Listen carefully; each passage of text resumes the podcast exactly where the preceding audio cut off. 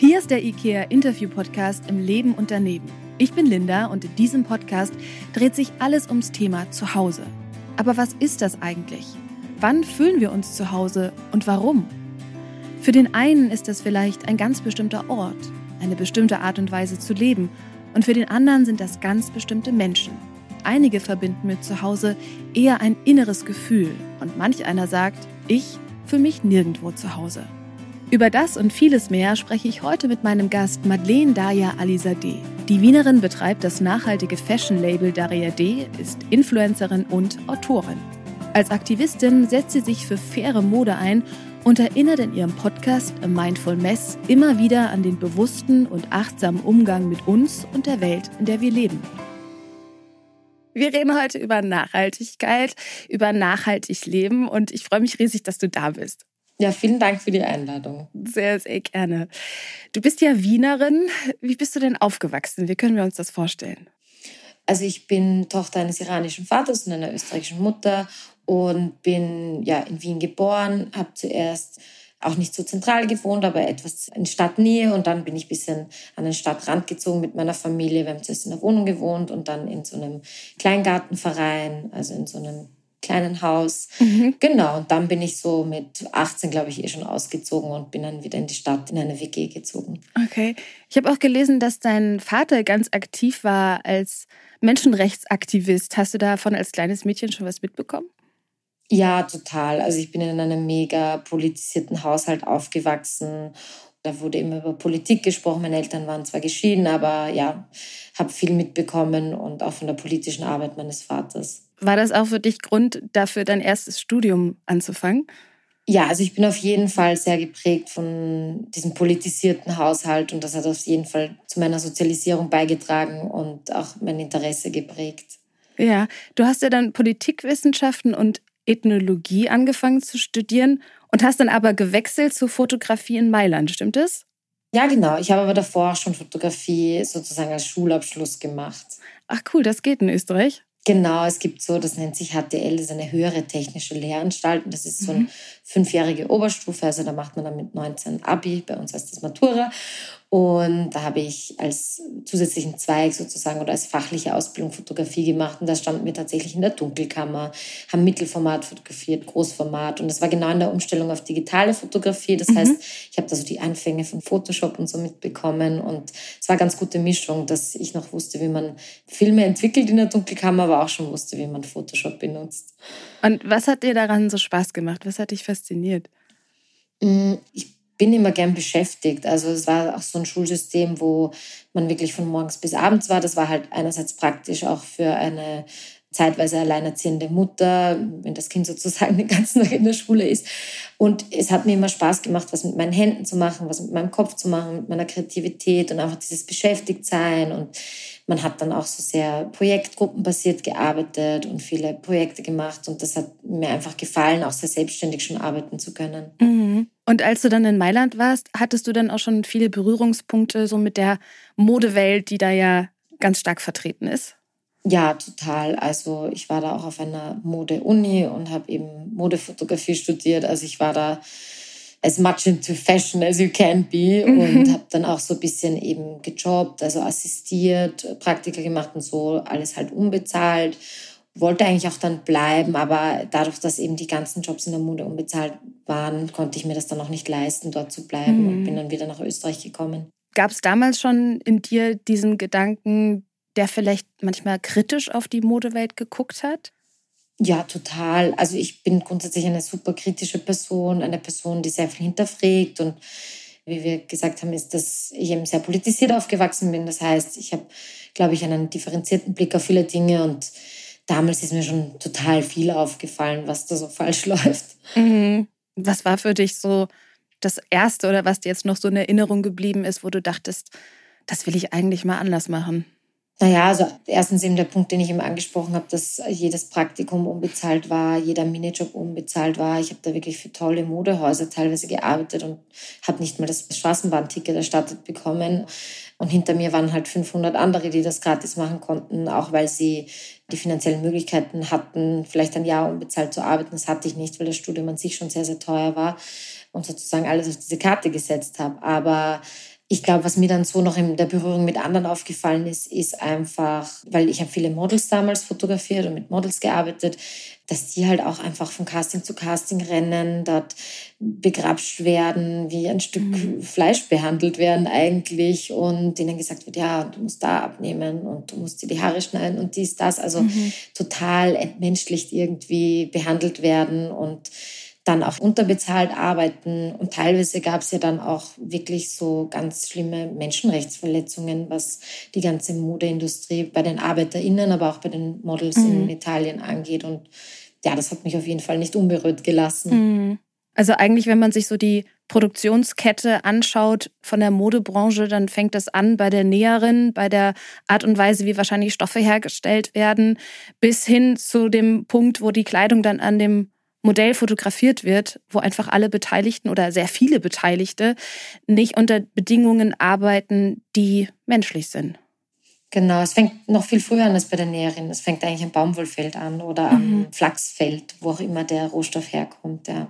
Ich habe in einem anderen Interview von dir dich sagen hören, dass es für dich so einen Moment gab, wo du eine Dokumentation gesehen hast wo du dann echt zu deinem eigenen Kleiderschrank gegangen bist und für dich erstmal geguckt hast, okay, wo kommen denn meine eigenen Klamotten her? Magst du uns das nochmal erzählen? Ich werde immer in den Interviews gefragt, was war dein Punkt Null oder dein Tag Null oder wann hast du das und das bemerkt? Und bei den meisten Entwicklungen kann ich das gar nicht so sagen, weil es so sehr organisch war. Und das ist tatsächlich einer der wenigen Momente, wo ich ganz genau weiß, okay, da hat sich ein Schalter umgelegt und das war eben 2013 im Herbst, also neun Jahre her. Und da habe ich eine Doku gesehen vom ZDF, die heißt Gift auf unserer Haut. Und da geht es um Ledergerbereien in Bangladesch. Und da wurde das ganze Thema Leder und wo es herkommt und wie es gegerbt wird beleuchtet. Und das war für mich einfach, also es hat mich emotional sehr ergriffen, es hat mich total mitgenommen, weil für mich Leder immer so ein Qualitätsprodukt war. Ich habe meiner Mutter dann gesagt, kauf Leder und kein Plastik, weil das ist besser und hält länger und ist natürlicher.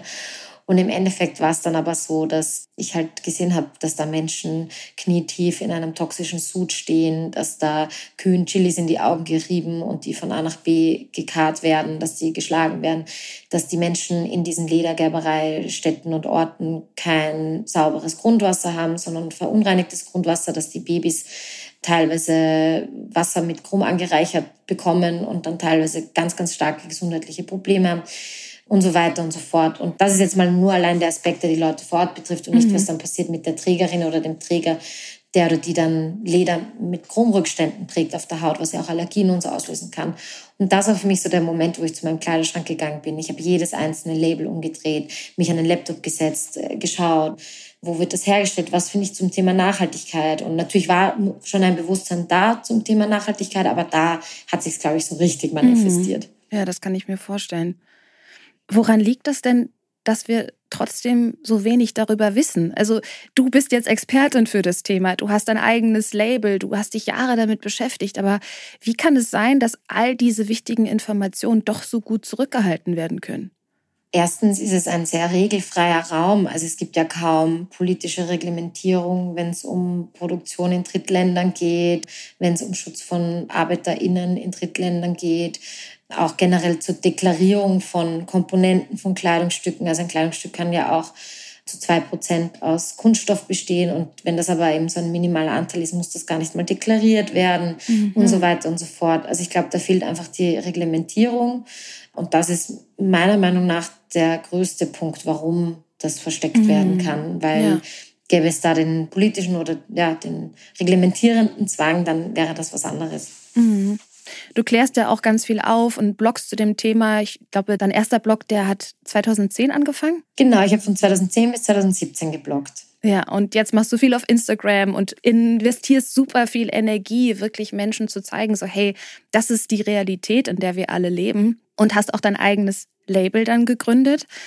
Was war denn der Prozess, den du selber begleitet hast, den ihr zusammengegangen seid, wo ihr gesagt habt, wir wollen was anders machen bei uns. Also wie können wir uns das vorstellen? Was ist bei Daria Daria anders, als wenn wir bei bekannten Modemarken shoppen? Also die Idee hat begonnen aus einem sehr organischen äh, Idee heraus, nämlich ich hatte eine Kooperation mit dem Deutschen Ministerium für Entwicklung und Zusammenarbeit und da ging es um ein T-Shirt zu designen, um auf die Umstände von Näherinnen in dem Fall in Indien aufmerksam zu machen. Und ich habe dann ein T-Shirt, so einen Rohling bekommen und konnte da irgendwas draufdrucken lassen und habe da das Wort ethical mit so einem Akzent auf dem E, weil ich fand, das schaut cool aus. Und ich glaube, der Slogan war Green is the new black oder Ethical is the new black, glaube ich, stand drauf. Und dann haben mich alle gefragt, wo hast du das T-Shirt? Das ist voll cool, das ist voll cool. Und ich habe zu dem Zeitpunkt zu bloggen aufgehört. Das war April 2017, glaube ich. Und habe mir gedacht, ja, eigentlich könnte man so Merch machen, Bio-Baumwoll-Rohlinge einkaufen und die Sieb bedrucken lassen. Habe dann eine Siebdruckerei in Passau gefunden, mit denen wir auch bis heute zusammenarbeiten. Die machen aber unser Fulfillment jetzt nicht kein Bedruck mehr, weil wir das nicht mehr machen. Und die haben das dann bedruckt und verschickt und so ist irgendwie so diese erste Mini-Kollektion, die eigentlich eher wie so Merch war, entstanden. Und dann nach zwei Jahren fast haben wir gesagt, okay, wir wollen jetzt richtige Schnitte machen und haben dann angefangen, in Portugal zu arbeiten und Schnitte from scratch sozusagen zu machen. Die Idee war einfach mehr Größen anzubieten. Das war mir mhm. total wichtig. Also wir bieten jetzt acht Größen an, von XXS bis XXL. Das ist immer natürlich noch nicht das ganze Spektrum. Das Spektrum ist viel, viel größer. Also es gibt sehr viele Menschen, denen unsere Kleidung nicht passt. Aber das war die Idee, mal wirklich mit acht Größen auch reinzugehen und zu sagen, na ja, das muss ja funktionieren. Mhm. Viele sagen, das geht nicht und ja, es geht schon. Ist natürlich auch oft eine Herausforderung, weil man wirklich die Schnitte auch gut überlegen muss. Mhm. Dann wollten wir auf jeden Fall kein konventionelles Polyester oder Plastik verwenden, Synthetik. Wir verwenden einen Mini-Anteil an Bioelastan in manchen Teilen, weil es notwendig ist, damit es sich komplett ausleiert. Aber sonst arbeiten wir ohne konventionelles Elastan, ohne Nylon, ohne Polyester, was eine super große Herausforderung im Design ist. Vor allem eben bei Sachen, die ausleiern, wie Strick und so weiter ja, und dann sind noch so Sachen, die für uns irgendwie so selbstverständlich ist, ist, dass wir eine Preistransparenz haben, dass wir mit jeder Bestellung einen kleinen Teil spenden, dass wir versuchen, die Kleidung an mehreren Bodytypes zu zeigen, dass wir sehr, sehr offen mit unseren Fehlern und Shortcomings umgehen. Das sind so die Sachen, die uns irgendwie immer wichtig waren mhm. und sind. Wie managst du das denn als Kopf von dem Label, den ganzen Prozess auch ja, mitzuerleben und auch wirklich zu wissen, dass das so abläuft, wie es dir vielleicht verkauft wird. Also bist du dann auch mal auf dem Baumwollfeld, bist du in den Fabriken, schaust du dir das alles an? Wie können wir uns das vorstellen? Also ich glaube, es stellen sich viele Leute so sehr romantisiert vor, dass man jeden Punkt im Prozess genau kontrollieren kann, da jeden Tag ist. Und das ist halt nicht so. Also die Menschen in unserer Wertschöpfungskette arbeiten Autodidakt, autonom. Wir kontrollieren die jetzt nicht. Wir sind da nicht und schauen denen auf die Finger, sondern wir vertrauen denen bis zu einem gewissen Grad, dass das, was sie sagen, stimmt. Mhm. Ähm, wir haben uns unsere PartnerInnen sehr sorgfältig ausgesucht und natürlich besuchen wir auch die Factories, aber zum Beispiel am Baumwollfeld stehen wir jetzt nicht. Das ist auch so schwierig zu sourcen, äh, nachzuvollziehen. Also in einem Baumwollpulli kann Baumwolle aus drei verschiedenen Badges sein und da müsste man auf drei verschiedene Felder fahren. Also mhm. Also das machen wir nicht. Wir kaufen bei HändlerInnen ein, die biozertifizierte Baumwolle einkaufen und müssen natürlich vertrauen, dass das auch stimmt. So mhm. ist es. Und ich glaube, das ist auch total wichtig zu erwähnen, weil ich glaube, gerade ist es so eine sehr eurozentrische Sicht auch auf die Dinge, dass dann so MitteleuropäerInnen kommen und irgendwo dann in einem Drittstaat den Leuten erklären, wie sie ihre Arbeit zu tun haben und ihnen ihre Vorstellungen aufstülpen. Und das wollen wir auch nicht. Wir wollen den Menschen vertrauen, wir wollen sie mit Respekt behandeln.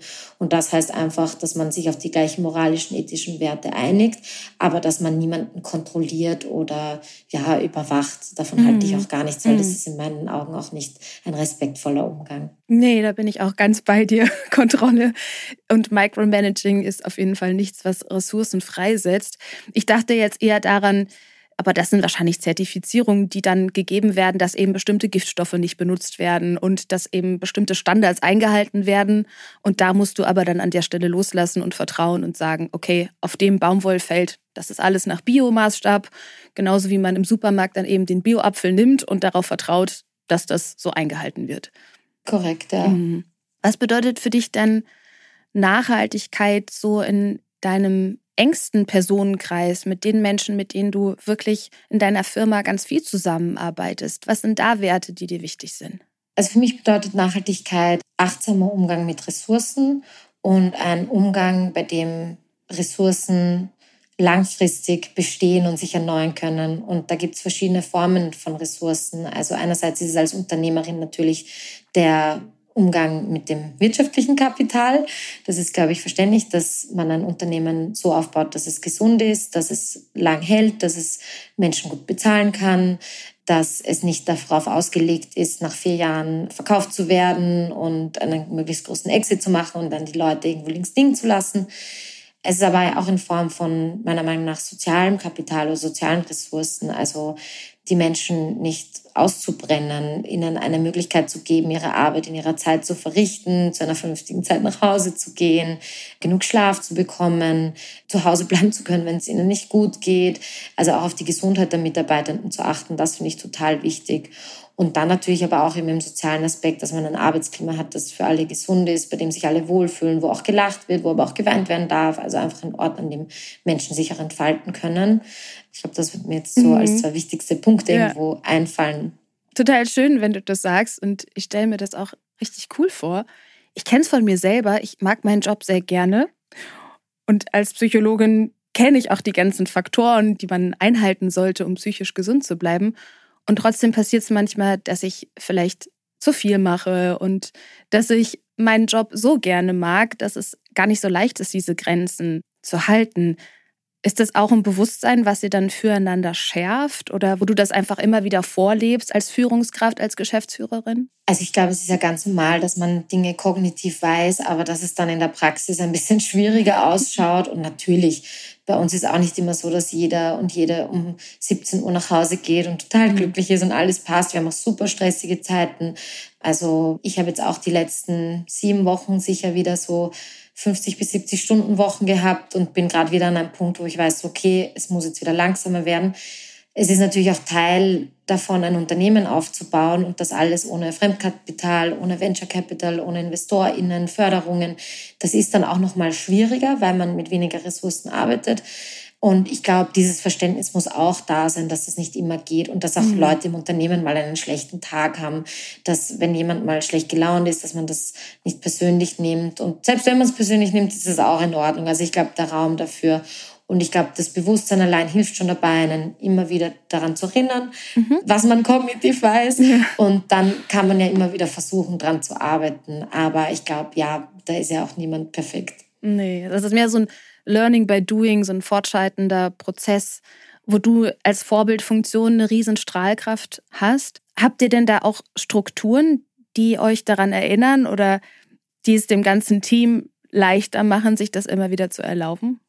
Jein, also wir sind relativ frei. Also wir haben kein sehr rigides Vorgabe. Also die rigideste Vorgabe ist, und die ist auch flexibel. Also wenn das mal bei jemandem nicht geht, dann ist das in Ordnung. Aber dass wir drei Tage die Woche im Büro sind, also dass Dienstag, Mittwoch, Donnerstag die Kerntage sind, wo wir alle zusammen sind, auch damit nicht dann eine Person alleine da sitzt und eben niemanden hat zum Kaffee trinken und ein bisschen quatschen zwischendurch und Kopf frei kriegen. Aber das ist so, glaube ich, die einzige Vorgabe. Und der Rest ist eigentlich, dass wir dadurch, dass wir diese Freiheiten geben, dass jeder Mensch das individuell für sich mhm. gestalten muss. Und wir unterstützen dann aber auch zum Beispiel, wir haben eine Mitarbeiterin, die muss pendeln, da zahlen wir dann dieses Bahnticket, dieses Jahresticket oder auch wenn man in Wien wohnt und öffentlich fahren möchte, dass wir das dann zahlen, dass wir so einfach so versuchen, Benefits zu schaffen, die sinnvoll sind und dann aber auch immer wieder auch den Spaß nicht verlieren. Also dass mhm. wir dann auch mal ein Dinner hosten bei uns im Laden oder gemeinsam Trampolin springen gehen, keine Ahnung. Also, dass es zwischendurch auch mal der Spaß dabei ist und wir auch mal nicht über die Arbeit reden. Ich glaube, das ja. ist wichtig. Also so eine Mischung aus ganz viel Handlungsspielraum und Eigenverantwortung, die ihr unterstützt, aber auch immer wieder die Touchpoints zu finden und miteinander einfach auch Erlebnisse zu haben, an die man sich gerne erinnert. Ja, voll gut zusammengefasst. Ja.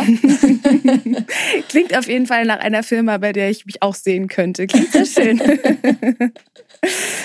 Wenn ich die Modewelt so aus meiner Brille anschaue, dann sehe ich immer, egal wo, ob es jetzt auf Insta ist, ob es auf TikTok ist, sehe ich ganz viele Videos, wo viele hübsche junge Frauen sich tolle Klamotten anziehen und das auch immer wieder ganz viele begeistert. Ne? Es sieht natürlich schön aus und es ist teilweise auch sehr günstig und ich frage mich dann manchmal, was braucht es denn auch für die menschliche Psyche, damit wir wegkommen von diesem Drang, das jetzt auch direkt haben zu wollen. Und zwar möglichst schnell, möglichst günstig mhm. und möglichst so, dass es mich in einem ähnlich schönen Licht erstrahlen lässt.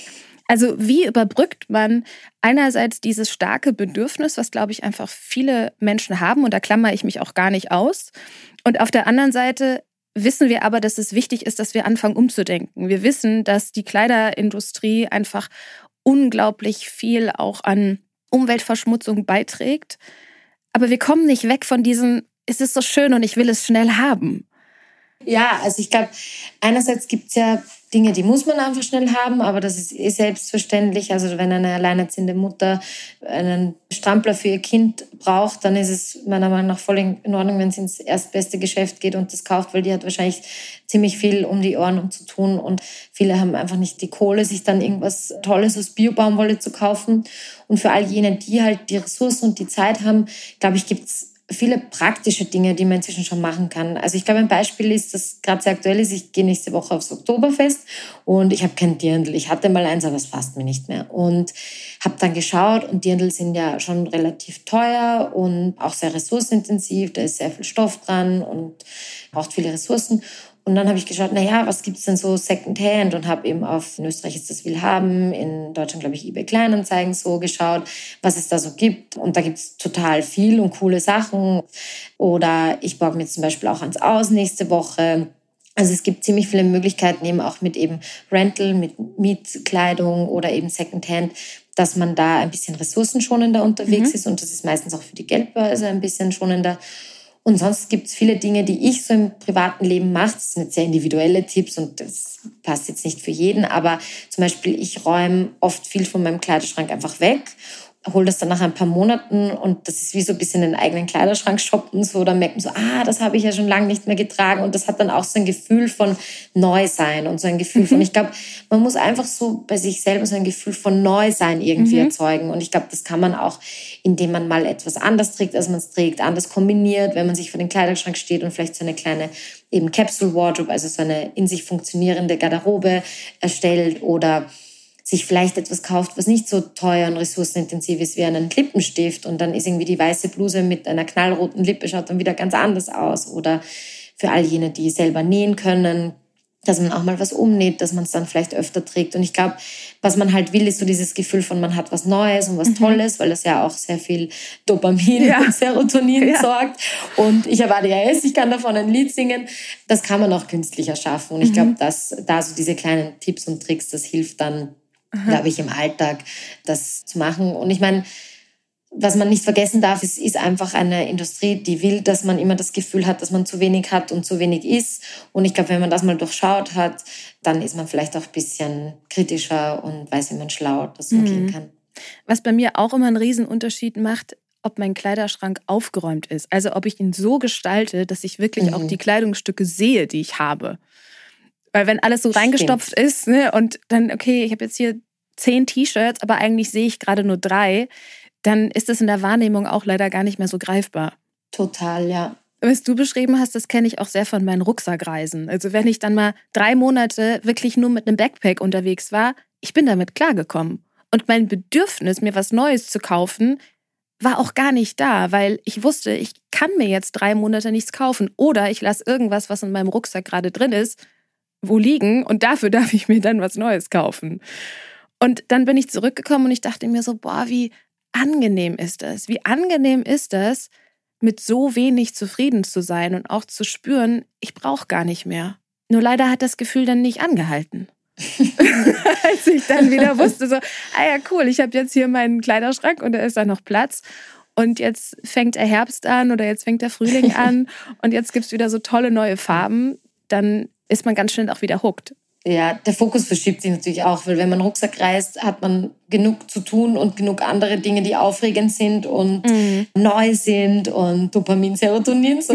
ähm, man sieht viele aufregende neue Dinge und dann ist man vielleicht wieder im Arbeitstrott, im Alltag und dann sind das halt eher die aufregenden Dinge, die man hat. Und ich meine, es ist ja auch ein irrsinniges Privileg, sich dazu entscheiden zu können, weniger zu haben. Und ich glaube, das ist eben auch eine freie Entscheidung, die man eben treffen muss. So will man weniger haben, erleichtert einen das. Mich persönlich erleichtert das auch. Und ich weiß aber eben auch, was für ein irrsinniges Privileg es ist, ist, sagen zu können, ich gebe Sachen weg oder ich habe mhm. so viel, dass ich weniger haben möchte. Also ja. dieses Leben im Überfluss ist ja auch einfach ein Zeichen von Wohlstand. Und ich glaube, wenn man dann einfach merkt, dass es einem selber hilft, dann ist das voll gut, weil man dann ja auch die Möglichkeiten und Ressourcen hat, das umzusetzen. Mm, ja, das stimmt. Hast du denn da auch Erfahrungen mitgemacht, wo man die Kleidung, die man zu viel hat, am besten hingeben sollte, damit sie auch dann wieder gut genutzt wird? Also ich glaube, das Beste ist tatsächlich der lokale Secondhand-Markt, also alles, was so in Geschäften lokal verkauft wird oder eben auch auf Plattformen, eben so eBay Kleinanzeigen, Vinted, Willhaben, alles, was es da gibt. Selfie, glaube ich, gibt es auch, Vestia Collective. Das ist sinnvoll, weil da wird es halt wirklich gekauft von einer Person, die das tragen möchte und die kauft es dann auch. Das mit den Altkleidercontainern ist ja so ein Thema. Also Manche sind gut, manche sind eher weniger gut. Also die, die dann wieder lokal verwendet werden oder eben auch in ihre eigenen Shops gegeben werden, Volkshilfe und so. Das ist auf jeden Fall sinnvoll. Was eher problematisch ist, ist, wenn dann zum Beispiel große Ladungen an Altkleidern in Drittländern landen, wo sie vielleicht die lokale Textilindustrie der Konkurrenz sind und auch lokale Textilindustrie dann stirbt, weil es einfach billige Altkleider von woanders gibt. Und man muss bedenken, 80 Prozent ungefähr der Weltbevölkerung lebt schon von Secondhand-Kleidung, aber nicht, weil mhm. sie es entscheiden und weil es trendy und cool ist, sondern weil sie es müssen. Mhm. Aber auch, was dann mit der Altkleidung passiert, wenn sie dann auf ja, Müllhalden in Drittstaaten landet und dort einfach die Gesundheit von der lokalen Bevölkerung auch stark beeinträchtigt, weil es mhm. dann verbrannt wird oder was auch immer. Und ich glaube, diese Dynamiken vom globalen Norden und globalen Süden, wenn es um Altkleider geht, da muss man sich immer bewusst sein. Aber es gibt auch einfach extrem viele gute Initiativen und da gibt es keine schwarz-weiße Antwort, die ich geben kann. Man muss sich damit auseinandersetzen, man muss schauen, was passiert damit, ein bisschen Arbeit investieren und dann gibt es wirklich viele gute Lösungen. Mhm. Okay, also wirklich schauen, was ist bei mir lokal ansässig und was passiert mit der Kleidung, wie sieht der Prozess aus und wird der auch transparent gemacht? Voll. Und ich glaube, viele Menschen, die spenden halt ihre Kleidung gerne und die haben dann ein gutes Gefühl und sind erleichtert. Und da gibt's halt ein paar Probleme, weil erstens spenden viele Menschen Kleidung, die einfach nicht gebraucht wird. Also ich habe selber Spenden sortiert bei der Caritas und da kommen dann teilweise Sachen, wie irgendwelche Spitzenstring-Tangas und das wird jetzt die geflüchtete Frau aus Syrien gerade nicht akut brauchen, wenn gerade Winter ist und Winterjacken mhm. gebraucht werden. Also mhm. wirklich auch, wenn man Kleidung spendet, genau zuhören und lesen, was wird gebraucht und nicht ja. einfach auch die karitative Einrichtung als, als Müllhalde sehen, wo man das einfach loswerden kann mit gutem Gewissen. Mhm. Und das nächste ist auch, Kleidung nur zu spenden, wenn sie wirklich in gutem Zustand ist. Oft wird Kleidung gespendet, die zerlöchert ist, kaputt ist. Dann ist es besser, man repariert es, man lässt reparieren. Und wenn man es nicht reparieren möchte, ist bei kaputter Kleidung in Österreich zumindest der Restmüll die Anlaufstelle und das auch zu respektieren, dass man manchmal Kleidung auch wegschmeißen muss mhm. und sich das nächste Mal vielleicht eben darum bemüht, dass es repariert ist oder intakt ja. ist und ich glaube, das ist super wichtig zu betonen, weil eben, gerade wenn man das Privileg hat, viel zu haben, das dann immer so eine Erleichterung für einen ist, wenn man ausmistet ja, und das weggibt. Und das dann auch noch für den karitativen Zweck. Und oft ist es dann aber, geht der Schuss nach hinten los. Und mhm. wenn man wirklich helfen möchte, dann sollte man sich halt damit auseinandersetzen. Ja, also wirklich darauf achten, was wird saisonal gebraucht und das wegzugeben, was noch tragbar ist. Und wenn es nicht mehr tragbar ist, sich auch bewusst zu machen, ich schone damit jetzt eigentlich auch wieder eine Ressource, wenn ich eben keine kaputte Kleidung in den Altkleidersack stecke, weil das bedeutet ja auch wieder, dass sich das ein Mensch anschauen muss, dass er das beurteilen muss und das ist auch wieder Zeit und das müsste eigentlich nicht sein. Total. Also mhm. genau das ist es und wirklich auch eben hinzuhören. Es, die meisten karitativen Einrichtungen haben Listen, wo genau steht, was gebraucht wird oder sonst kurz anrufen, E-Mail schreiben, sagen, ich möchte was spenden, aber ich möchte sinnvoll spenden. Was wird denn gerade gebraucht? Und auch nicht beleidigt sein, wenn vielleicht gerade was nicht gebraucht wird oder wenn man hinkommt mit einem Sack und das wird alles nicht gebraucht, dass man wieder zurückgeschickt wird. Also die sind eh alle schon überlastet und da geht's dann weniger um einen selber, sondern mhm. um die anderen und das halt auch zu respektieren und sich da nicht selber in den Mittelpunkt mhm. zu stellen. Das ist, glaube ich, immer wichtig.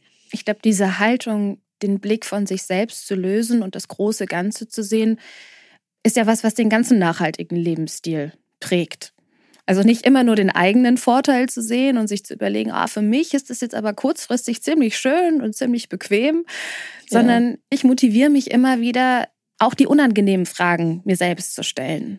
Wir haben eben schon auf deine eigene Firmenführung geschaut. Was sind denn so Dinge in deinem Alltag, die sich verändert haben, seitdem du Nachhaltigkeit immer mehr in den Mittelpunkt von deinem Leben gerückt hast? Also ich muss gestehen, ich mache das ja schon seit also zehn Jahren jetzt. Am Anfang war ich so sehr, sehr, sehr, sehr streng und mega kontrolliert und war wirklich so, ich habe extrem streng vegan gegessen. Ich habe extrem streng Zero Waste gelebt. Ich habe wirklich sehr, sehr streng radikal asketisch gelebt. Und ich muss sagen, ich habe das ein bisschen reduziert für mich, einfach weil es zu viel Kontrolle war und einfach mich sehr belastet hat, dann auch irgendwann mal psychisch, weil ich das Gefühl hatte, so, ich bin irgendwo, ich habe Hunger, es gibt nichts zum Essen für mich oder ich auch bei humanitären Einsätzen dabei war und mir dann gedacht so, hä, ich kann jetzt echt nicht irgendein veganes Dieventum raushängen lassen, so ich muss halt jetzt einfach was mit Käse essen, so was mir aufgetischt wird. Und da habe ich ein bisschen einen differenzierten Blick bekommen. Ich glaube, im Alltag versuche ich einfach so eine Achtsamkeit und ein Bewusstsein an den Tag zu legen, wie es für mich passt, wie es in mein Leben passt, in meinen Alltag passt. Also es geht ja auch nicht alles für jeden. Jemand, der beruflich extrem viel reisen muss, der wird Plastikverpackungen schwerer vermeiden können als jemand, der nur im Homeoffice ist. Jemand, der drei Kinder hat und Windeln braucht, wird einfach mehr Müll produzieren und auch wenn es Stoffwindeln gibt, das ist halt nicht für jede Familie geeignet und ist auch einfach schwierig in der Umsetzung, wird einfach mehr Müll produzieren als jemand, der allein lebt und dieses Problem nicht hat. Deswegen, ich glaube, es ist immer wichtig, einen individuellen Ansatz und dass jede Person das macht, was sie kann. Und für mich ist es einfach, ja, ein achtsamer Umgang mit Ressourcen, dass ich versuche, nicht so viel zu fliegen, dass ich versuche, hauptsächlich pflanzlich zu essen, dass ich versuche, viel Gebrauch zu kaufen, meine Dinge reparieren zu lassen und dass ich auch als Unternehmerin einfach bewusst mhm. Unternehmertum führe und versuche mit meinem Unternehmen auch für das Gemeinwohl irgendwo beizutragen. Long story short ist aber auch, dass es schon auch eine strukturelle Angelegenheit ist und dass es schon damit anfängt, einfach auch so zu wählen oder die auch Zivilinitiativen zu unterstützen, die sich um das Klima und unseren Planeten einsetzen. Und es ist einfach alles, was passiert, politisch reglementiert. Und deswegen finde ich es auch immer wieder wichtig, darauf hinzuweisen, dass es nicht eben der Plastikstrom ist, den man ablehnt oder annimmt. Kleinvieh kann auch Mist machen, keine Frage. Aber es muss sich politisch auch was ändern. Und das ist super, super wichtig, dass sich politisch was ändert und dass man es auch nicht auf eine individuelle Ebene hebt und dabei die strukturelle Ebene ignoriert. Mhm. Und du bist ja auch politisch aktiv, habe ich gesehen. Du hast dich bei den ähm, Grünen aufstellen lassen. Ich war einmal bei einer Wahl, habe ich solidarisch bei den Grünen kandidiert. Genau, mhm. aber ich bin kein Parteimitglied und das war eine solidarische Kandidatur. Also ich wollte auch keine Direktmandate haben und dann in den Nationalrat. Also es war einfach, die Grünen waren zu dem Zeitpunkt nicht im Parlament bei uns vertreten. Mhm. Die sind bei der Wahl davor rausgeflogen und mir war es ein großes, großes Anliegen, dass sie wieder da sind mit ihren Anliegen rund um das Klimathema und deswegen habe ich da eben solidarisch unterstützt. Ja. Wahnsinn, was du alles machst krass. Also allein wenn man sich mal den Ausschnitt vor Augen führt, das klingt schon nach ziemlich langen Tagen. mein Respekt ja, dafür. So, ich arbeite nicht wenig, aber ich arbeite auch gern. Und ja. wie wir schon am Anfang gesagt haben, man muss sich halt auch immer wieder daran erinnern, eine Work-Life-Balance zu haben. Und ich meine, ich bin sehr verheiratet mit meinem Beruf und versuche aber, mich ein bisschen mit meinen anderen Lebensbereichen auch zu verheiraten, damit ich auch mal Ruhe habe. Und ich möchte es auch nicht glorifizieren. Mhm. Gibt es ja dieses Wort Hustle Culture. Also so Glorifizierung von Überarbeitung und das ist auch nicht gut. Also, nee. Da gibt es ja auch gerade einen, einen, sehr wichtigen Gegenpol von Quiet Quitting. Finde ich auch ganz mmh. interessant. Ja. Habe ich noch nicht gehört. Was ist ja, das? Ja, Quiet Quitting ist, dass du wirklich deine Arbeitstätigkeiten auf die beschränkst, als Angestellter, die von dir verlangt werden, neun bis fünf und dass du auch eine Haltung zu deinem Job hast, dass du sagst, ich stelle die Bedingungen und wir klären die Rahmenbedingungen ganz klar und es ist für mich auch okay, mir einen anderen Job zu suchen. Also eine gewisse Kündigungshaltung, die der Generation Z unterstellt wird, dass sie die sehr, sehr stark leben. Und dieses Quiet Quitting ist eben so der ganz krasse Gegenpol zu dem, zu der Hustle Culture. Und ja, wo einfach Freizeit und Quality Time und Freunde und ich habe Hobbys, die mir Spaß machen, wieder mehr in den Fokus gerückt werden. Interessant. Mhm. Als du eben so erzählt hast, was auch dein eigener Prozess war mit einem nachhaltigen Lebensstil, der sich in deinen Alltag integrieren lässt, dachte ich auch so, ja, zu viel Strenge lässt wahrscheinlich auch irgendwann die Leichtigkeit und Lebensfreude so ein bisschen leiden, weil es ist vorbildlich, es ist toll und ich wünsche es mir auch für eine ganzheitliche Entwicklung, dass wir in dieses Bewusstsein kommen von, welche Ressourcen nutze ich jetzt gerade und muss das wirklich sein? Auf der anderen Seite bin ich auch selbst manchmal überfordert. Also ich denke mir, ich tue was Gutes, indem ich zum Beispiel vegan lebe und dann beschäftige ich mich wieder damit, was für ein Wasserkonsum gebraucht wird, um mein Tofu jetzt herzustellen und denke nur so, oh, war doch nicht das richtige Mittel der Wahl oder die Avocado, die ich esse und die auch einen langen Weg hinter sich hat. Und manchmal ist es wirklich schwierig, für sich dann einen Weg zu finden, wo man sagt, ich kenne den Background, ich kenne die Information und ich kann wirklich für mich unterschreiben, dass das jetzt gerade das Richtige ist. Das, was der Welt auch gut tut. Ja, aber ich glaube, es ist auch viel verlangt eben. Und das ist eben das, was ich auch gemeint habe mit dem, es ist auch einfach politisch und es ist mhm. viel verlangt, dass eine Zivilgesellschaft das alles kompensiert, was eine Politik falsch macht. Und mhm. ich finde, ein gutes Beispiel ist mehrgewichtige Personen. So, es gibt wenig Fair Fashion in großen Größen. Und wieso sollte die Person dann die sein, die die Scham und Schuld auf sich nimmt, weil sie das nicht kaufen kann? Und wieso sollte die Person, die schon jetzt sich pflanzlich ernähren will und bereit ist, was substanziell in ihrem Leben zu ändern und vielleicht auch Einschränkungen dadurch hat, die sein, die sich dann irgendeinen Wasserabdruck ausrechnet? Mhm. Also ich finde, man muss da auch ein bisschen weggehen von dieser Idee, dass wir alles kompensieren müssen, was eben eine Politik falsch macht. Menschen, die mhm. sehr, sehr viel Geld für das verdienen, was sie tun und die aber oft im Interessen von Lobbys und Beziehungen, die so bei irgendwelchen äh, Abendessen ausgemacht werden, dass das Wichtige ist als eine Zivilgesellschaft und eine Gesamtbevölkerung. Und genauso wie auch ein Lohnarbeiter oder eine Lohnarbeiterin sich nach einer Zwölf-Stunden-Schicht für eine Drecksbezahlung nicht hinsetzen sollte und sich überlegen sollte, wie sie das Problem der Klimakatastrophe lösen sollte. Also ich finde, das sind halt jetzt vielleicht eben sehr eklatante Beispiele, aber Lebensrealitäten von sehr, sehr vielen Menschen, mhm wo ich mir denke, nein, ist nicht mhm. deren Aufgabe. Und ich glaube, oft ist halt auch durch Social Media so, ich merke das ja auch bei mir, die Erwartungshaltung, die an mich gerichtet wird, ist unerfüllbar. Also ich soll die nachhaltigste Person der Welt sein, die nie fliegt, die keine weltlichen Gelüste hat, die alles perfekt macht bei ihrem Unternehmen, die keine Fast Fashion kauft, die keinen Käse isst. Und das ist unerreichbar. Mhm. Und es ist auch nicht meine Aufgabe. Und ich glaube, Deswegen ist es wichtig, so dass man das tut, was einem möglich ist, aufgrund der Ressourcen, die man einfach hat im eigenen Leben. Der Rest ist leider strukturell zu ändern. Und da gibt es genug Initiativen, die man dann auch unterstützen kann, Fridays for Future und so weiter und so fort. Aber eben halt auch die richtigen Parteien zu wählen. Ja. Und natürlich, da gibt es auch, also manche denken sich so, ja, was ist das kleinere Übel? Alles, was man wählen kann, ist irgendwie schlecht so. Aber sich auch zu denken oder zu wissen, dass man einfach ein kleines Rädchen in einem großen System ist. Und das ist ja auch eine sehr individualistische, sehr eurozentrische, mhm. westliche Ansicht, dass man denkt, man ist so der Nabel der Welt und an einem selbst hängt alles, aber das vielleicht auch ein bisschen abzulegen und zu sagen, ja, die Strukturen in der Welt sind, wie sie sind und ich tue, was ich kann, aber ich muss auch auf meine eigenen Ressourcen achten, auf meine mentale Gesundheit und so weiter und so fort. Und es gibt natürlich auch HardlinerInnen, also sehr radikale Menschen und die braucht auch. Aber es kann auch nicht nur diese geben. Es braucht bei einer Bewegung auch viele verschiedene Menschen, die sich bemühen. Und again, ich glaube, wenn man das Bewusstsein hat und wenn man weiß, dass es Dinge gibt, die man im eigenen Leben tun kann, dann ist das schon mal ein Riesenschritt. Mhm. Ja, ich habe eben auch dran gedacht, als du davon gesprochen hast, was das eigentlich mit dem Individuum dann machen kann. Ne? Also vielleicht mit der Näherin, die einen richtig langen Tag hinter sich hatte und die sich jetzt noch mit der Klimakatastrophe beschäftigen muss oder darauf achten soll, welche Lebensmittel sie jetzt kauft für das wenige Geld, was sie eh schon verdient.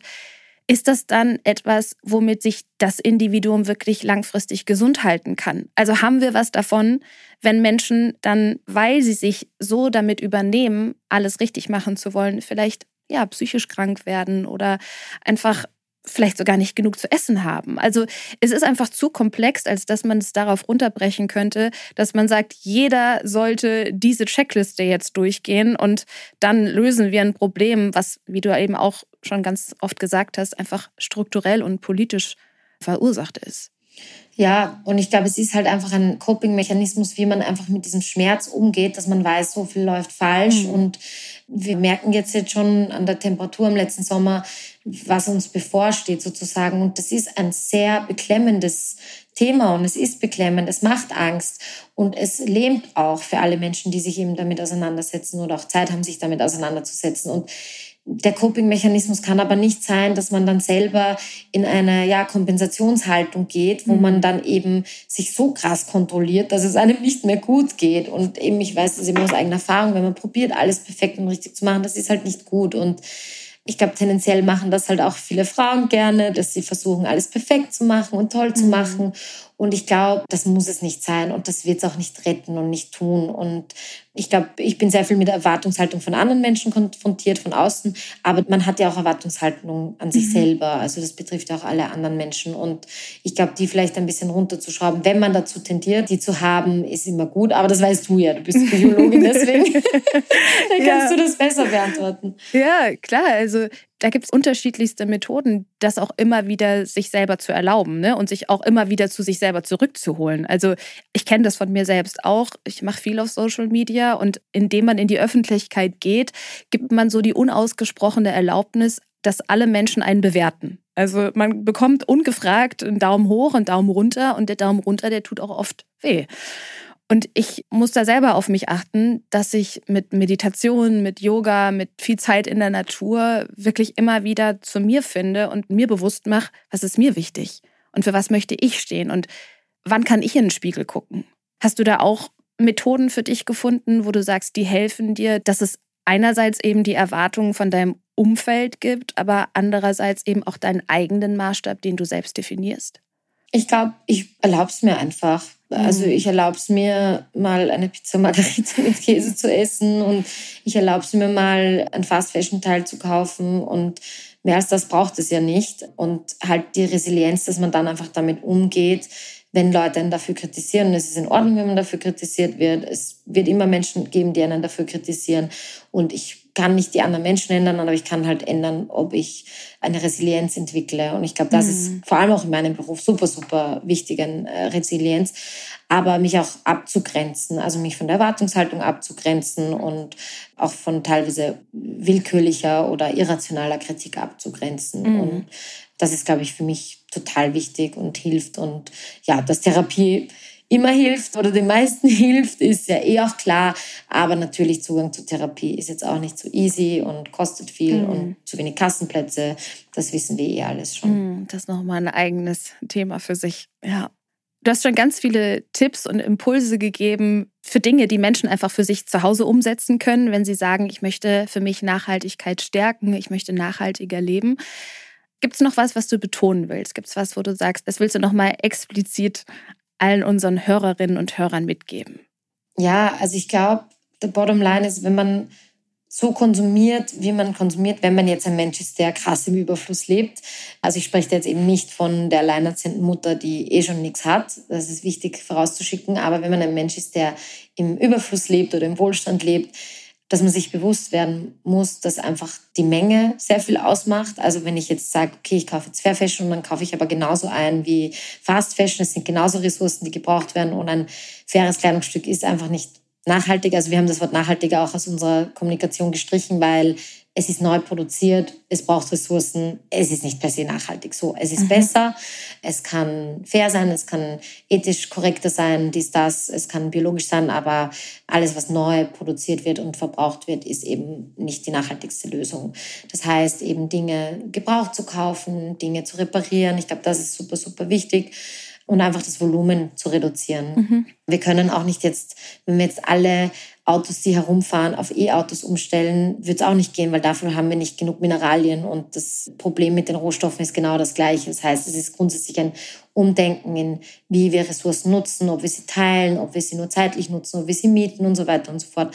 Also das ganze Sharing Economy Thema finde ich super, super spannend.